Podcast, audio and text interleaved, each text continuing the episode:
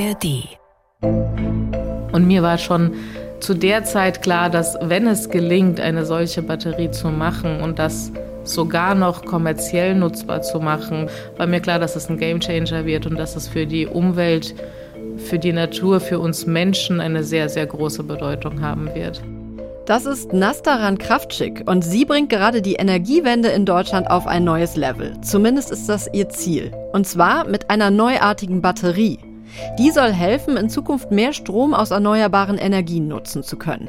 Auf das Thema sind wir durch unseren Hörer Raphael Funke aufmerksam geworden. Der hat uns gemailt an klima.ndr.de und zwar mit der Frage, ob wir nicht mal was zum Thema Energiespeicher machen können.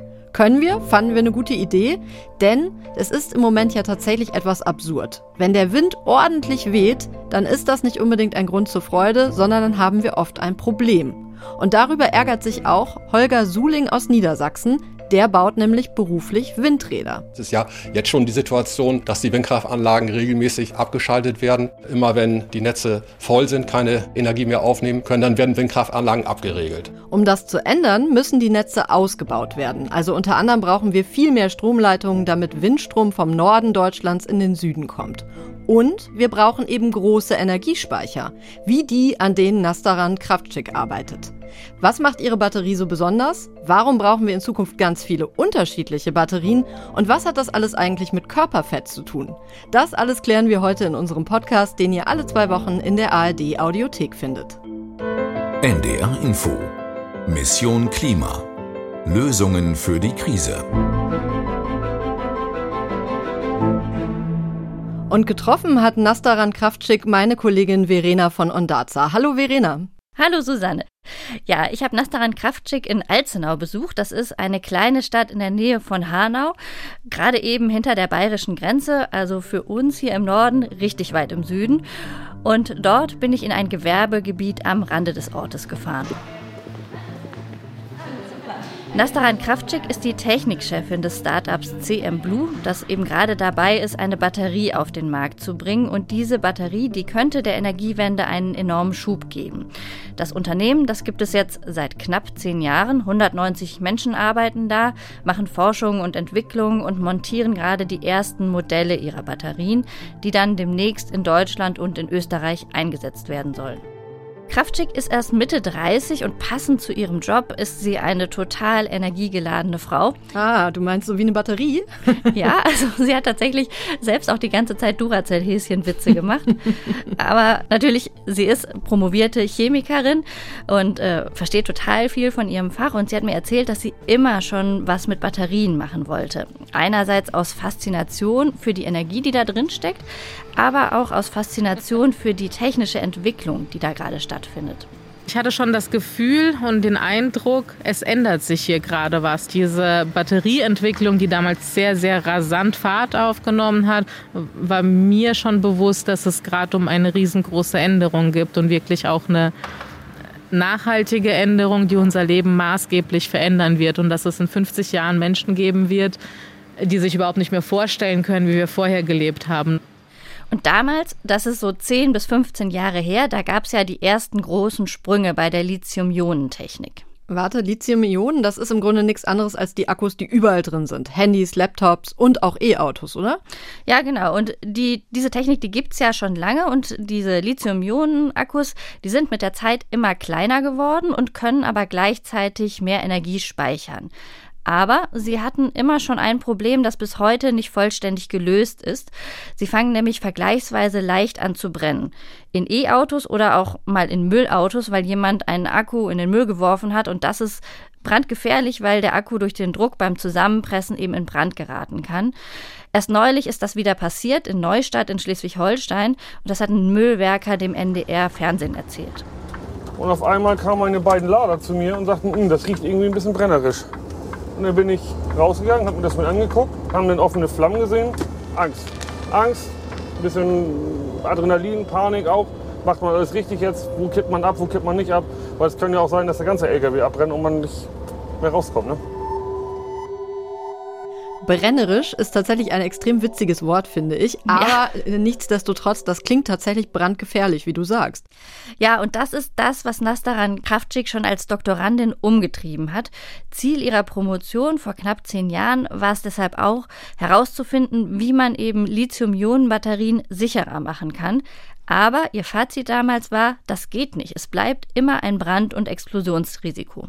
Oh, das ist aber ganz schön frustrierend, wenn man so lange geforscht hat. Ich meine, so eine Promotion, die dauert ja auch und dann findet man keine Lösung. Ja, erstmal schon.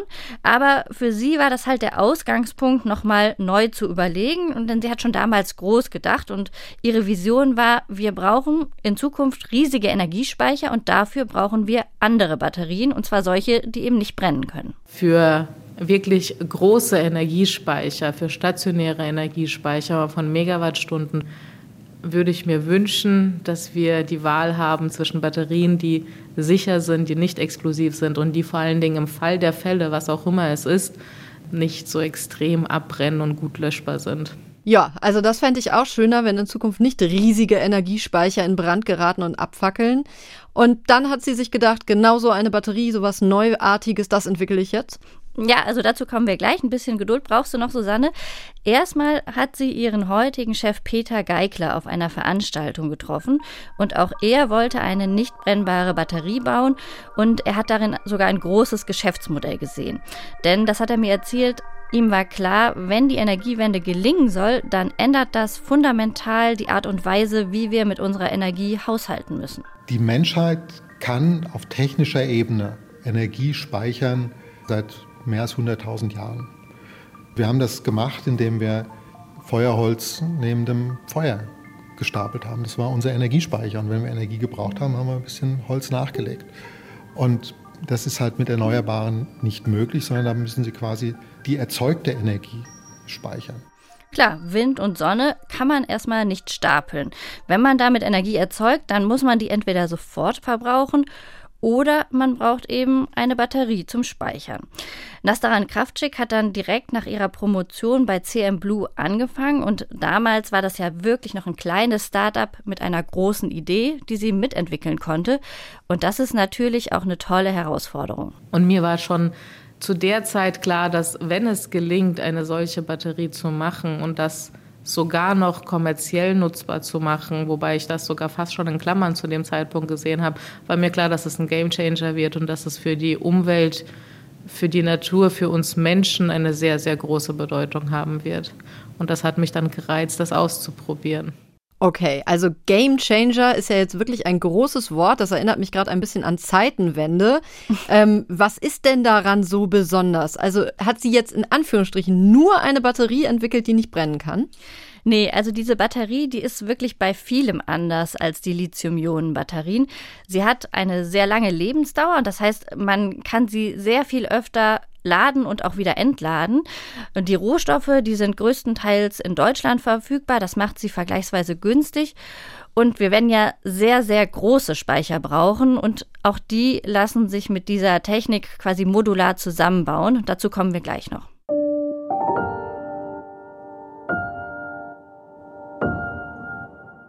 Ja, große Speicher, viele Speicher, sehr verschiedene Speicher. All das brauchen wir für die Energiewende. Und ich habe für euch wie immer die wichtigsten Fakten und vor allen Dingen auch die Hintergründe, warum wir das alles brauchen, möglichst kurz zusammengefasst. Schon 2030 sollen 80 Prozent unseres Stroms aus erneuerbaren Energien kommen. Zurzeit sind es nur etwa 50 Prozent. Deshalb müssen vor allem deutlich mehr Windräder und Photovoltaikanlagen gebaut werden, zumal unser Strombedarf auch noch steigen wird, wenn künftig etwa Autos nicht mehr mit Sprit, sondern mit Strom fahren. Aber das ist nicht alles. Es braucht auch deutlich mehr Übertragungsnetze, mit deren Hilfe der Strom in Deutschland verteilt werden kann. Etwa von den Windparks im Norden zur Industrie im Süden. Dieser Netzausbau, der geht bislang viel zu langsam voran. Von rund 12.000 Kilometern Leitungen, die neu gebaut oder verstärkt werden müssen, sind gerade einmal rund 2.000 Kilometer fertig. Weht der Wind im Norden stark, sind die Netze regelmäßig mit Strom verstopft, der nicht abtransportiert werden kann. Dann müssen Windräder abgeregelt, sprich abgestellt werden, obwohl sie jede Menge Ökostrom produzieren könnten. Die Betreiber der Windkraftanlagen, die werden für diesen Produktionsausfall entschädigt. Und das kostet die deutschen Verbraucher jedes Jahr Milliarden. Und das dann für Strom, der gar nicht genutzt werden kann.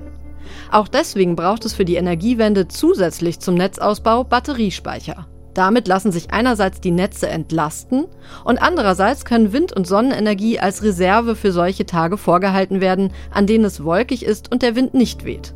Oder tagsüber wird Solarstrom eingespeichert, der dann nachts abgerufen werden kann. Für all diese Aufgaben werden unterschiedliche Speicher gebraucht. Vom Hausspeicher im Keller passend zur Solaranlage auf dem Dach bis zu Großspeichern, die zum Beispiel neben Windparks stehen. Während die Zahl kleiner privater Speicher zuletzt stark gestiegen ist, hängt Deutschland beim Bau von Großspeichern hinterher. Puh, wirklich noch viel zu tun. Ja, total. Und vor allem erneuerbare Netzausbauspeicher, das sieht man da, das hängt alles mit allem zusammen. Und wie gesagt, wir werden viele verschiedene Speicher brauchen für ganz unterschiedliche Dinge. Denn selbst an einem Tag mit gemischtem Wetter, also ein bisschen Wolken, bisschen Wind, bisschen Sonne, müssen noch Stromspitzen im Netz ausgeglichen werden. Aktuell erfüllen diese Aufgabe konventionelle Kraftwerke, die schnell hoch und runter gefahren werden können im Zusammenspiel mit den Netzbetreibern. Aber diese konventionellen Kraftwerke, die sollen ja im Zuge der Energiewende von der Landkarte verschwinden. Und deshalb braucht es sogenannte Kurzzeitspeicher. Da reden wir vom Einspeichern im Millisekundentakt. Das hat mir Wolf-Peter Schill erklärt. Der forscht dazu am Deutschen Institut für Wirtschaftsforschung. Die gute Nachricht vorweg, er ist sehr zuversichtlich, dass sich das alles technisch lösen lässt. Also es gibt grundsätzlich ein recht großes Spektrum an Stromspeichertechnologien. Ich würde sagen, es herrscht absolut kein Mangel an Technologien und Konzepten.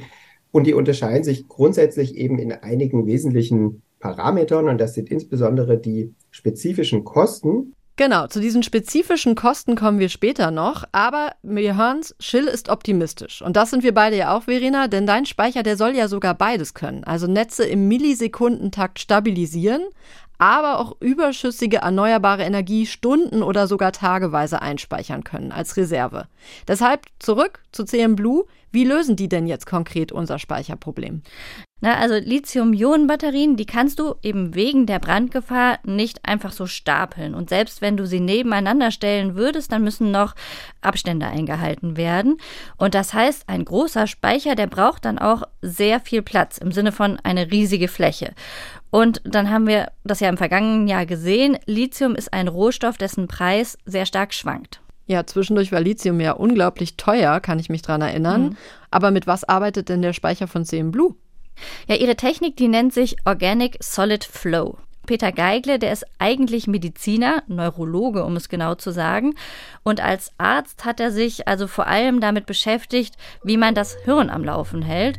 Und auch dafür spielen Energie und ein zuverlässiger Speicher ja eine sehr, sehr wichtige Rolle. Ein Gehirn, das nicht ausreichend Energie zur Verfügung hat, das nicht ausreichend mit Energie versorgt wird, das funktioniert einfach nicht. Also macht es richtig Sinn, sich da sehr, sehr tief reinzudenken, wie die Natur das gemacht hat.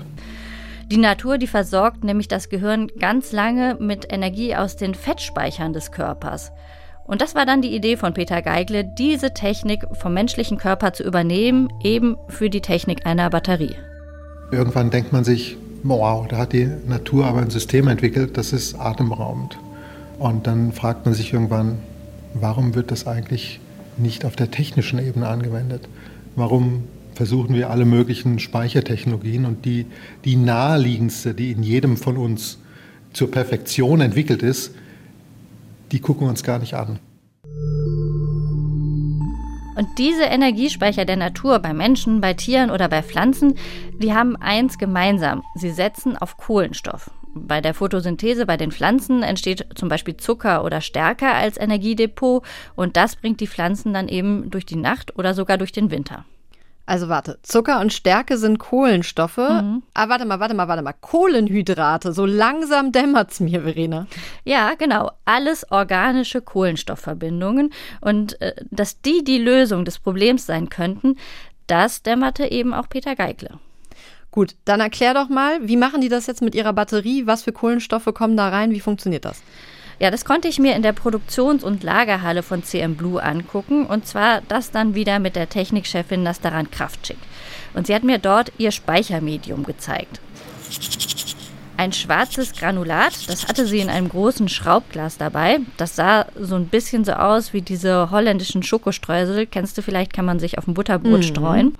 Aber dieses Granulat hier ist natürlich chemisch viel komplexer. Den Stoff hat Nastaran Kraftschick über viele Jahre mit ihrem Team zusammen entwickelt. Und was sie genau dafür brauchen, das hat sie mir natürlich nicht verraten, nur so viel, dass es sich eben bei dem Rohstoff um einen Kohlenstoff handelt. Okay, da schließt sich der Kreis, da sind wir wieder beim Kohlenstoff. Ja, nur dass dieser dann eben nicht wirklich aus der Natur kommt. Die Vorprodukte, die sie für ihr Granulat brauchen, die gibt es schon, die stellt die chemische Industrie in Deutschland massenhaft her, hat Nastaran Kraftschick mir erzählt. Und äh, das ist eben auch ein großer Vorteil. Diese Kohlenstoffstreusel, die kriegt man eben aus der Industrie in Deutschland und nicht irgendwo aus Südamerika wie Lithium ja aktuell. Die Lieferketten sind also ziemlich sicher und das Granulat, das heißt natürlich auch nicht Streusel, sondern Organic Solid. Das ist so das Herzstück der Gesamtbatterie. Das ist der Energiespeicher auf den es am Ende ankommt. Also die gesamte Batterie ist dann um diesen Energiespeicher herum designt. Wir sehen drüben, wie so ein Serienmodul aussehen soll und hier die verschalteten Batterien. Sollen wir mal hingehen? Wir sind dann rübergegangen zu einer abgezäunten Fläche. Da standen knapp 20 fertige Batterien, die dort in einem Probebetrieb geladen, aufgeladen und wieder entladen werden. Und das hatte ich ja schon gesagt, ein großer Vorteil dieser Batterien ist, dass sie sehr oft diesen Ladeprozess durchlaufen können und zwar viel öfter als Lithium-Ionen-Batterien. Und das liegt daran, dass dieses Granulat bei den Ladevorgängen nicht verschleißt. Du kennst das ja vielleicht von deinem Handy-Akku. Irgendwann nimmt er nicht mehr so viel Energie auf und er hält dann auch nicht mehr so lange. Und dann kommst du irgendwann an einen Punkt, bei dem dein Akku mit jedem Ladezyklus ein bisschen schwächer wird. Ja, den Punkt kenne ich. Und jetzt kann man nicht mal mehr die Akkus austauschen, da werde ich immer böse. Ja. Okay, also das Granulat, das heißt Organic Solid, habe ich mir gemerkt, Verena. Die Batterie heißt aber doch Organic Solid Flow Batterie. Wo ist denn jetzt der Flow? Ja, dazu kommen wir jetzt. Also jede dieser Batterien bei CM Blue, die besteht aus einem großen würfelförmigen Kanister und da ist das Granulat drin. Und die Batterie, die ist so konstruiert, dass sie genau auf eine Europalette passt. Das hilft dann später, wenn die Batterie in Lagerhallen übereinander gestapelt und zusammengeschaltet werden. Und rechts und links neben der Batterie, wie zwei Ohren, da sitzen nochmal zwei große rechteckige Bauteile. Mehrere Schichten aus Elektroden und Membranen sind da drin. Und durch die fließen nicht brennbare Elektrolyte, also Flüssigkeit. Flow. Flow, das ist der Flow. Und wenn jetzt die Energie, etwa Windstrom, reinkommt, reinfließt, dann transportiert die Flüssigkeit, das Elektrolyt, die Energie rein in die Batterie und auch wieder raus, wenn wir den Strom wieder brauchen. Und das wiederum funktioniert wie beim Essen, sagt Nastaran Kraftschick. Wir Menschen, wir brauchen ja auch Energie. So, und jetzt essen wir was und führen Energie zu und die muss ja dann irgendwo ankommen. Was wir machen, ist ja auch über wässrige Lösungen, sei es im Blut, transportieren wir die Energie irgendwo hin. Und das, was dann so viel übrig bleibt, speichern wir in Form von Fett, was auch ein Feststoff ist, wenn er auch nicht so hart ist wie unser Solid, aber ist auch ein Feststoff. Und im Prinzip macht dieses Modul nichts anderes. Die wässrige Lösung ist das Transportmedium und das Granulat, das Solid, ist das Fett. Okay, also für mich sind das sehr gute Bilder. Ich kann mir das gut vorstellen. Ich kriege nur gerade Hunger, Verena, aber okay. aber jetzt sag mal, wie werden denn jetzt aus diesen einzelnen Batterien richtig große Speicher? Du hast gerade schon mal gesagt, die werden miteinander verschaltet? Ja, genau. Also du hast ja an der Seite diese beiden Ohren, die sie übrigens Stacks nennen. Und äh, da dran sind die Ladeanschlüsse montiert, Plus- und Minuspol, wie man das von Batterien ja kennt. Und über die lassen sich die Batterien miteinander verbinden. Kennst du ja vielleicht auch von deiner Taschenlampe, wo du mehrere mehrere Batterien über die Plus- und Minuspole miteinander das verbindest. Das ist mein technisches Niveau. Danke, ja. Verena. ja, und genau so lassen sich eben diese äh, Kanisterbatterien oder diese Organic Solid Flow Batterien zu einer sehr, sehr großen Batterie zusammenschalten. Und diese modulare Bauweise, die hat ein paar Vorteile, unter anderem, dass man einzelne Elemente bei Bedarf einfach austauschen kann. Ja, der Akku, den man austauschen kann. Sehr gut. Ja, und eben, dass ich nach oben und auch in die Breite ähm, ja, diese Batterien beliebig zusammenbauen kann, ohne die Brandgefahr. Sehr gut, okay. Und du hast eben gesagt, da standen 20 fertige Batterien. Wie viel können die denn speichern? Jede von diesen Batterien, die fasst 200 Kilowattstunden Energie. Da passt also ungefähr 20 mal so viel rein, so viel Strom rein, wie in die meisten Hausspeicher, die viele Leute mit einer Solaranlage auf dem Dach in ihren Kellern haben. Aber auch damit kommen wir jetzt ja noch nicht weit. Also wenn wir im Maßstab gesamte deutsche Energiewende denken, dann ist das ja ganz schön wenig. Wie viele Batterien baut denn CM Blue an einem Tag? Ich werde jetzt noch ernüchternder, Susanne. Im Moment schaffen die zwei Batterien an einem Tag. oh je. Ja, also es ist vieles tatsächlich noch Handarbeit, zum Beispiel auch das Einfüllen der Elektrolyte. Aber die sind auch gerade erst dabei, die Produktion zu automatisieren. Bei einem Arbeitsschritt, da konnte ich mir das zum Beispiel ansehen, wie gerade der Roboter eingearbeitet wurde. Und wenn alles gut läuft, dann soll die gesamte Produktion in diesem Jahr vollständig automatisiert werden. Und langfristig ist in dieser Halle da genug Platz für mehrere Produktionslinien. Wenn man das dann mal hochrechnet, dann könnte dieses Werk in Alzenau am Ende täglich Speicher mit einer Kapazität von 90 Megawattstunden bauen, also gut 200 mal so viel, wie da im Moment gerade gebaut wird. Okay, aber ich höre noch sehr viele Konjunktive. Ja, und das hörst du auch ganz richtig. Der Praxistest, der steht noch aus. CM Blue baut diese Speicher gerade für zwei große Projekte, aber es sind eben zwei Pilotprojekte. Das eine davon, das liegt in Österreich. Das wird natürlich sehr spannend äh, zu schauen, wie das läuft. Da, das sind Speicher für das Bundesland Burgenland, die CM Blue produziert. Und das Burgenland selbst, das produziert heute schon insgesamt mehr Ökostrom, als es selbst verbraucht. Aber auch die stehen vor dem Problem, das wir hier im Norden ja sehr gut kennen. Also manchmal Energie im Überfluss und manchmal zu wenig Erneuerbare und dann müssen die gucken, wie sie das einspeichern können? Genau, und aktuell ist es eben noch so, dass sie äh, keine ausreichenden Speicher haben und sie nutzen dann eben fossile Energieträger, Öl und Gas, um das zu kompensieren. Und bis 2030 will das Bundesland aber weg von Öl und Gas. Damit das mit den schwankenden Erneuerbaren klappt, äh, will das Burgenland dafür ganz viele dezentrale Speicher von CM Blue überall übers Bundesland verteilen. Ehrgeizig. Aber gut, ich finde das ja, das klingt ja so, es gibt ein konkretes Projekt, also gibt es ja auch eine konkrete Chance, dass das klappt, sonst hätten die da ja nicht bestellt. Was ist denn mit dem zweiten Projekt? Ja, das, das liegt zum Glück direkt um die Ecke von CM Blue und wir konnten da also hinfahren. Dafür gab es hier aber weder Windräder noch Solaranlagen, sondern nur ein altes Kraftwerksgelände. Das ist das Kraftwerk Staudinger. Hier werden seit den 1960er Jahren Kohle und Gas verbrannt. Und das Gelände, das liegt knapp hinter der Landesgrenze von Bayern dann wieder in Hessen. Und schon von weitem konnten wir den dampfenden Kühlturm und die großen Schornsteine sehen. Das Kraftwerk, das wird vom Energiekonzern Uniper, der ja mittlerweile dem deutschen Staat gehört, betrieben und es war einmal das größte in Westdeutschland. Es war einmal. Das klingt so, als seien die großen Zeiten des Kraftwerks jetzt aber schon länger her.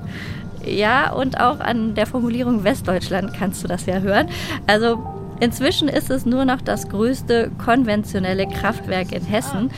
Und an den Gerüsten rund um einen der Schornsteine konnte man ganz gut sehen, dass dieses Kraftwerk teilweise sogar schon zurückgebaut wird. Ach krass, die bauen das schon ab? Ja, Genau. An der Stelle klingt das jetzt hier alles nicht so richtig nach Mission Klima, vor allen Dingen nicht nach Lösung für die Krise, sondern nach unseren alten Problemen. Ähm, wie ging es weiter? Ja, also genau das habe ich auch gedacht. Und deshalb habe ich Peter Geigler auch gefragt, was sie denn gerade hier mit ihren Batterien machen wollen. Hier findet Energie statt. Man sieht es ja an jeder Ecke. Hier werden große Energiemengen erzeugt. Sie werden ins Netz gebracht. Sie werden in Zukunft vielleicht auch aus dem Netz wieder rausgeholt, um zwischenzuspeichern. Ah, warte mal. Peter Geigle will also die Immobilie mit dem fetten Netzanschluss? ja, also genau ihm und auch dem Betreiber des Kraftwerks Uniper schwebt so eine Art Energielagerhaus vor. Jede Menge Batterien auf einem Fleck und miteinander verbunden und mit dem Anschluss ans große Netz. Das ist ja der große Vorteil dieses Standortes. Alle Anschlüsse sind schon da. Wenn das nicht so wäre, wäre das nämlich echt kompliziert. Also es bringt uns nichts, Batterien irgendwo in die Landschaft zu setzen. Wir müssen sie dahin stellen, wo wir den Strom ein- und eben auch ausspeichern können. Und das geht eben hier. Für Peter Geigle eben von unschätzbarem Wert. Er hat mir gesagt, wenn man einen solchen Standort für die Energiespeicherung neu erschließen wollte, dann müsste man mehrere hunderte Millionen Euro investieren. Von diesem Kraftwerk aus wurde das Rhein-Main-Gebiet versorgt. Das heißt, von hier gehen die Kabel in, in Richtung große Rechenzentren. Wir haben ja den größten Internetknotenpunkt in Frankfurt, der von hier versorgt worden ist und zum Teil wohl von hier noch versorgt wird. Das sind ja Verbraucher der Zukunft und dicht an denen dran zu sein, ist schon, schon sehr, sehr interessant. Aber wir machen das natürlich in Zusammenarbeit mit Uniper. Okay, und da in dieser Halle, wo früher die Kohle verbrannt wurde, da stellen die jetzt eben ihre Batterien auf. Ganz viele stapeln die übereinander, alles riesengroß und die nehmen dann den Strom aus dem Netz auf bzw. geben ihn auch wieder ab, immer wenn das Netz nicht mehr überlastet ist. Ja, das ist der Plan. Aber erstmal müssen die Batterien hier beweisen, dass sie das Netz nicht aus dem Takt bringen, sondern dass sie das Netz stabilisieren können. Also sie müssen im Millisekundenbereich kleine Mengen Energie ein- und auch wieder ausspeichern. Die Batterien, die können theoretisch ja auch große Mengen Strom für längere Zeit einspeichern. Das haben wir ja besprochen. Und genau das sollen sie perspektivisch hier auch tun und dann zum Beispiel Windstrom für mehrere Stunden einspeichern. Und wie beweisen Sie das denn? Also wie groß wird das jetzt alles da? Also das geht in mehreren Schritten. Erstmal wird da nur ein Batteriespeicher mit einer Speicherkapazität von einer Megawattstunde Strom gebaut. Und das wiederum, wenn man das in Relation zu der Strommenge setzt, die das Kraftwerk aktuell produziert, ist wirklich ein Klacks. Ein Megawatt an so einem Standort, das merkt der Standort nicht wirklich. Wenn der Standort hier produziert, das sind 12.000 Megawattstunden. Also wir müssten 12.000 von diesen kleinen Batterien hier hinstellen, um einen Tag dessen, was das Kraftwerk hier erzeugt, zwischenspeichern zu können. Und wenn dieser Probebetrieb dann abgeschlossen ist, dann wollen sie dort Batterien mit einer Kapazität von 250 Megawattstunden aufstellen. Das ist aber immer noch nur halb so viel, wie dieser Standort aktuell, also fossil, in einer Stunde produzieren kann. Du hörst, da ist immer noch ganz schön viel Luft nach oben und das sagt auch Peter Geigle. Ja, das ist uns wichtig zu betonen, dass die noch ganz am Anfang stehen. Aber du hast mir ja auch gesagt, das tun gerade alle noch, oder? Ja, also es gibt gerade viele Firmen und auch Forschungsinstitute, die an Großspeichern aller Arten tüfteln. Also da herrscht ein richtig ein kleiner Wettbewerb, ein großer Wettlauf. Und auch die anderen großen Speicher, die mit etablierter Technik, mit Lithium-Ionen zum Beispiel arbeiten oder Natriumbatterien, die sind noch zumindest nicht größer. Die bewegen sich alle gerade so im Bereich 250, 300 Megawattstunden Speicherkapazität.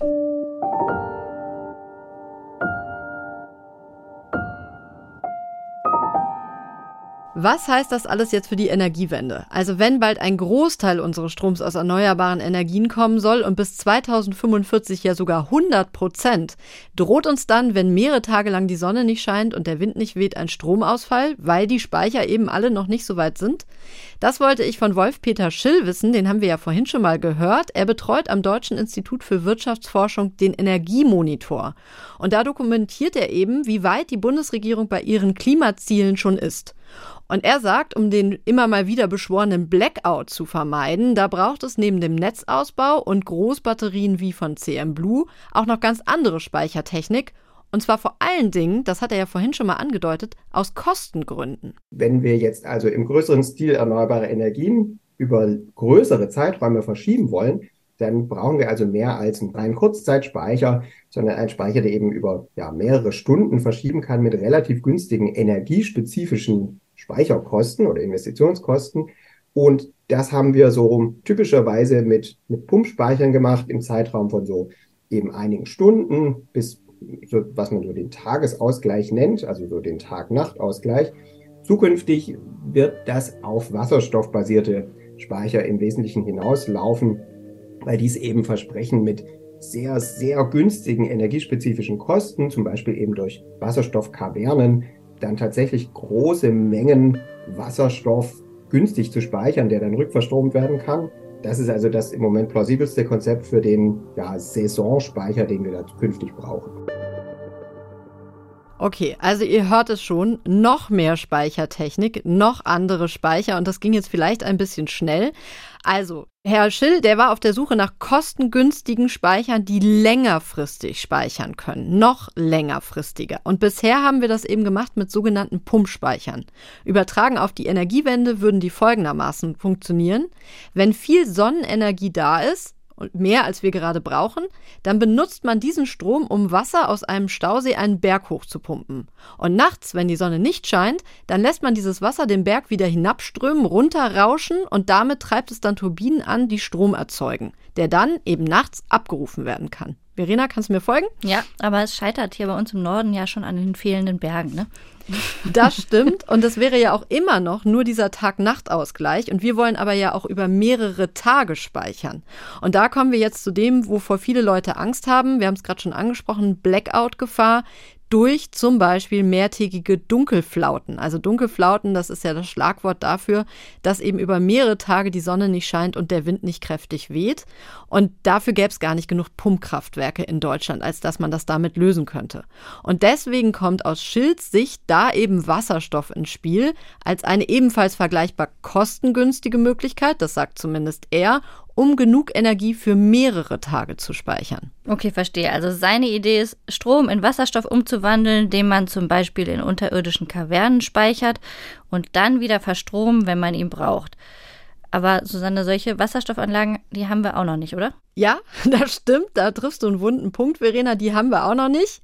Aber er sagt eben auch, da haben wir noch ein bisschen Zeit, weil die brauchen wir dann erst, wenn wir uns wirklich auf den Weg zu 100 Prozent Erneuerbare machen, also so bis 2045. Wir haben diese Langfristspeicher beim Wasserstoff eben bisher nicht, weil wir sie halt noch nicht brauchen. Aber künftig werden wir sie brauchen. Das heißt, wir müssen mal anfangen, ähm, die tatsächlich zu bauen. Das gibt er auch zu. Und ich wollte dann natürlich auch wissen, wie viel Zeit haben wir denn noch? Also, wir haben ja erstmal das Ziel, bis zum Jahr 2030 80 Prozent erneuerbar im Stromsystem. Da brauchen wir absehbar noch nicht wirklich im großen Stil diese Saisonstromspeicher. Aber wir wissen auch, dass der Stromsektor deutlich vor 2045 wirklich voll erneuerbar sein muss. Und deswegen gehe ich schon davon aus, dass wir vielleicht so ab Mitte der 2030er Jahre auch im nennenswerten Umfang dann tatsächlich wasserstoffbasierte Langfriststromspeicher brauchen. Und dazu, da haben wir einfach ein bisschen diese besondere Situation. Grundsätzlich wissen wir, wie das geht. Wir haben einfach nur diese Herausforderung, dass wir sie gerade nicht brauchen. Wer sowas jetzt bauen würde, würde Geld verlieren. Aber wir werden dann relativ schnell sehr viel davon brauchen, was eben so diese Fragen eines, ja, hoffentlich politisch entsprechend gut gesteuerten Hochlaufs einfach mit sich bringt. Schon faszinierend, dass dieser Mann, der beruflich beobachtet, wie weit die Bundesregierung bei den Klimazielen hinterherhängt, trotzdem bei solchen Prognosen immer noch so unbesorgt und optimistisch klingt. ja, da habe ich auch gestaunt. Du weißt ja, ich bin manchmal etwas pessimistisch mhm. und nörglerisch, wie ich bin, zumal er ja so sehr auf den Kosten ähm, auch immer wieder, äh, auf die Kosten immer wieder pocht. Das macht es halt aus, wenn man am Deutschen Institut für Wirtschaftsforschung arbeitet, nehme ich an, habe ich dann auch gefragt, ja, und wer soll das denn alles bezahlen, dass wir das jetzt bauen? Also bedeutet das für mich als Verbraucherin, Strom wird immer, immer teurer? Also ich denke, wir müssen uns nicht darauf einstellen, dass Strom immer, immer teurer werden wird von dem Level, auf dem wir jetzt sind. Also wir haben hier schon einen extremen Sondereffekt jetzt gerade gesehen durch diese ja, Gaspreiskrise, die sich dann so stark in den, in den Strompreisen wiedergespiegelt hat, wegen der Gaskraftwerke. Also von diesem Level aus wird der Strom nicht immer, immer teurer, sondern langfristig wird der Strompreis sich einfach einspielen bei den Vollkosten von erneuerbaren Energien und Speichern. Das wird aller Voraussicht nach etwas mehr sein, als, als wir früher für Strom bezahlt haben, wo wir eben, wie gesagt, die Umweltkosten aber auch nicht internalisiert haben. Die werden auch bezahlt, aber nicht von uns mit dem Strompreis, sondern von uns und anderen heute und in der Zukunft. Also es wird nicht mehr ganz so billig, wie wir früher unseren Kohlestrom hatten, aber es wird auch nicht uns komplett um die Ohren fliegen, so wie wir das jetzt gesehen haben mit diesem extremen kurzfristigen Preiseinstieg. Also das wird nicht das neue Normal sein. Also im Grunde sagt er, wir werden viel mehr Strom brauchen, haben wir ja vorhin schon besprochen, auch wegen Elektroautos, Wärmepumpen und so weiter, alles mit Strom betrieben. Aber ist es technisch möglich und er sagt, es wird uns auch nicht kostentechnisch um die Ohren fliegen. Das hat mich zumindest schon mal ein Stück weit beruhigt. Aber ich nehme auch eben mit, an vielen Stellen werden wir sehr viele unterschiedliche Speicher brauchen und da muss ich noch einiges tun, einfach, Verena, oder? Genau. Es muss kurzfristige Speicher geben, um das Netz zu stabilisieren. Das soll ja zum Beispiel der Speicher von CM Blue im stillgelegten hessischen Kraftwerk leisten. Und auch das langfristige Speichern von erneuerbarer Energien, das ist ja wieder nochmal was anderes. Das will CM Blue zum Beispiel im Burgenland machen. Und für Deutschland wird sich wohl zeigen, welche Technologie sich bei diesem längerfristigen Speichern dann durchsetzt. Also ob das dann auf Wasserstoff rauslaufen wird, so wie Schilders meint, oder ob auch da CM Blue-Speicher in den nächsten zehn Jahren eingesetzt werden. Ja, also ich vermute, man wird sie auf jeden Fall als Zwischenlösung brauchen, denn auch Wasserstoff steht ja noch ziemlich am Anfang als Speichertechnologie. Ja, dann schauen wir doch mal, wie sich das alles entwickelt. Mich beruhigt, technisch ist da ganz, ganz viel möglich. Was ich jetzt auch sehr gut verstanden habe, Verena, wie das funktioniert. Vielen Dank für deine Reise ins relativ weit entfernte Bayern für uns. Gerne. Und in zwei Wochen, da moderiert hier mein Kollege Arne Schulz, dann kümmern wir uns mal wieder darum, was jede und jeder Einzelne tun kann, um die eigene CO2-Bilanz zu verbessern. Und dabei helfen heutzutage natürlich auch Apps. Und wir haben mehrere für euch ausprobiert. Schickt uns bis dahin doch sehr gerne nochmal Themenwünsche, Kritik, Lob an klima.ndr.de. Wir schauen uns das alles an und nehmen da immer ganz viel mit, was wir uns als nächstes angucken können. Und wenn ihr noch mehr wissen wollt, dann schaut doch mal vorbei auf ndr.de-klimawandel. Da gibt es noch ganz viele interessante Infos über unseren Podcast hinaus. Für heute, tschüss, macht's gut. Tschüss. Mission Klima. Lösungen für die Krise. Ein Podcast von NDR Info. Ach ja, und für die Zeit zwischen zwei Folgen Mission Klima habe ich noch diese Empfehlung für euch. Wenn du keine Lust mehr hast auf schlechte Nachrichten, dann ist unser Podcast vielleicht genau das Richtige für dich. Dreimal besser. Das ist der Infopodcast von BR24, der dir so ein bisschen Hoffnung macht. In jeder Folge sprechen wir über ein aktuelles Nachrichtenthema und stellen dabei immer drei Lösungswege vor. Zum Beispiel Medikamentenmangel. Was kann man konkret gegen Engpässe machen? Oder wie können wir die wirtschaftliche Abhängigkeit von China verringern? Oder wie können wir den Menschen im Iran helfen? Ich bin Kevin Ebert. Ich bin Birgit Frank. Wir sind die Hosts von Dreimal Besser. In Dreimal Besser schauen wir nach vorne und darauf, wie es besser laufen kann. Weil das Schöne ist, es gibt meistens schon echt gute Ideen, wir machen die nur sichtbar. Jeden Freitagmorgen gibt es eine neue Folge, unter anderem in der ARD Audiothek.